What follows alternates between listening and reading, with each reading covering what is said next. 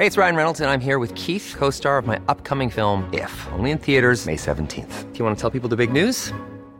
All right, I'll do it. Sign up now and you'll get unlimited for $15 a month in six months of Paramount Plus Essential Plan on us. Mintmobile.com slash switch. Upfront payment of $45 equivalent to $15 per month. Unlimited over 40 gigabytes per month. Face lower speeds. Videos at 480p. Active Mint customers by 531.24 get six months of Paramount Plus Essential Plan. Auto renews after six months. Offer ends May 31st, 2024. Separate Paramount Plus registration required. Terms and conditions apply if rated PG.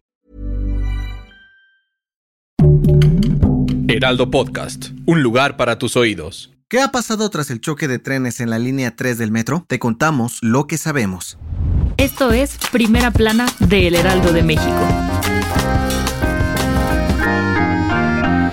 Otra vez, el metro de la Ciudad de México fue testigo de una tragedia, y es que la mañana del sábado 7 de enero se registró un choque de trenes en la línea 3, la que corre de Indios Verdes a Universidad. El choque se dio en el túnel en la interestación Potrero La Raza y de acuerdo con las autoridades dejó un total de 106 personas heridas y una joven que lamentablemente perdió la vida. Debido a esto, ya comenzaron a caer las primeras consecuencias para servidores públicos, pues este domingo, a poco más de 24 horas del choque de trenes, las autoridades de la CDMX anunciaron el despido del subdirector de operaciones del metro, Alberto García Lucio. La jefa de gobierno, Claudia Sheinbaum, y el director del metro, Guillermo Calderón, informaron que Francisco Echavarri, quien es el ingeniero industrial por el Poli y maestro en ingeniería por la UNAM, le entrará al quite. De acuerdo con ambos funcionarios, esta decisión se tomó para facilitar las investigaciones de la Fiscalía de la CDMX sobre el incidente, ya que, según el director del metro, desde el viernes 6 de enero ya se había reportado una falla en las señalizaciones en el tramo del accidente. A la par de todo esto, ayer Claudio Sheinbaum visitó a algunas de las víctimas en hospitales de la capital y aseguró que apoyará a todos para que se haga justicia en cada uno de sus casos. Te seguiremos informando sobre esta noticia a través de este podcast y nuestra página web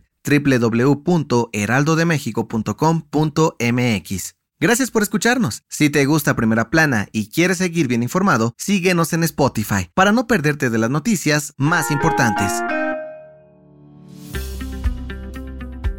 Este fin de semana, la comunidad estudiantil de la Universidad de Guadalajara, grupos ambientalistas, políticos y ciudadanos salieron a defender a los jóvenes Javier Armenta, Iván Cisneros y José Rojas, quienes fueron encarcelados y vinculados a proceso por el delito de despojo por acampar más de 140 noches en defensa del Parque Resistencia Juentitán. Y es que, por si no lo sabes, el pasado jueves 5 de enero, los tres jóvenes universitarios fueron detenidos en Juentitán, Jalisco, por el gobierno estatal mientras intentaban proteger un parque para evitar que empresas construyeran torres con departamentos. Por ello, los grupos en favor de los derechos humanos, del medio ambiente y partidos locales consideran que son presos políticos del gobernador Enrique Alfaro. El PRI local e instituciones como Futuro y Hagamos, así como el ex secretario del Medio Ambiente de Jalisco, aseguraron que las autoridades han cometido irregularidades en el proceso contra los tres jóvenes y que lucharán por que se haga justicia en su caso, pues el gobierno del estado está cometiendo fraudes para privatizar espacios públicos. ¿Qué crees que suceda?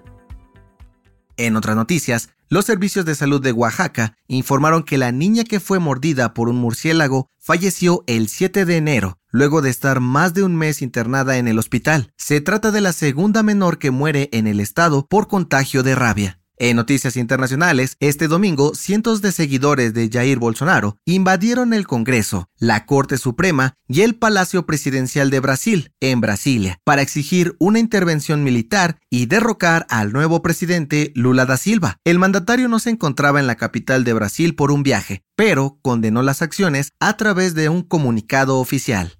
Y en los espectáculos, Carlos Villagrán anunció que dejará de interpretar a su icónico personaje del Chavo del Ocho, Kiko, luego de más de 50 años haciéndolo. El actor hará una gira de despedida en Estados Unidos para luego retirarse, escribir un libro sobre su vida y viajar con su esposa. El dato que cambiará tu día. Una fiesta no es fiesta sin el tradicional brindis, pero ¿sabes de dónde viene la costumbre de chocar las copas para celebrar? De acuerdo con investigadores del Instituto Smithsoniano de Estados Unidos, esto surgió en la antigua Roma, donde la forma más común de deshacerte de un enemigo era envenenar las bebidas. Por ello, cuando una persona invitaba un trago a otra, chocaban las copas para que el líquido salpicara en ambos lados. Una vez que el anfitrión tomaba el primer trago, él o los otros invitados lo seguían con la certeza de que no había veneno en sus copas, acompañándolo de un salud en honor a que nadie había muerto.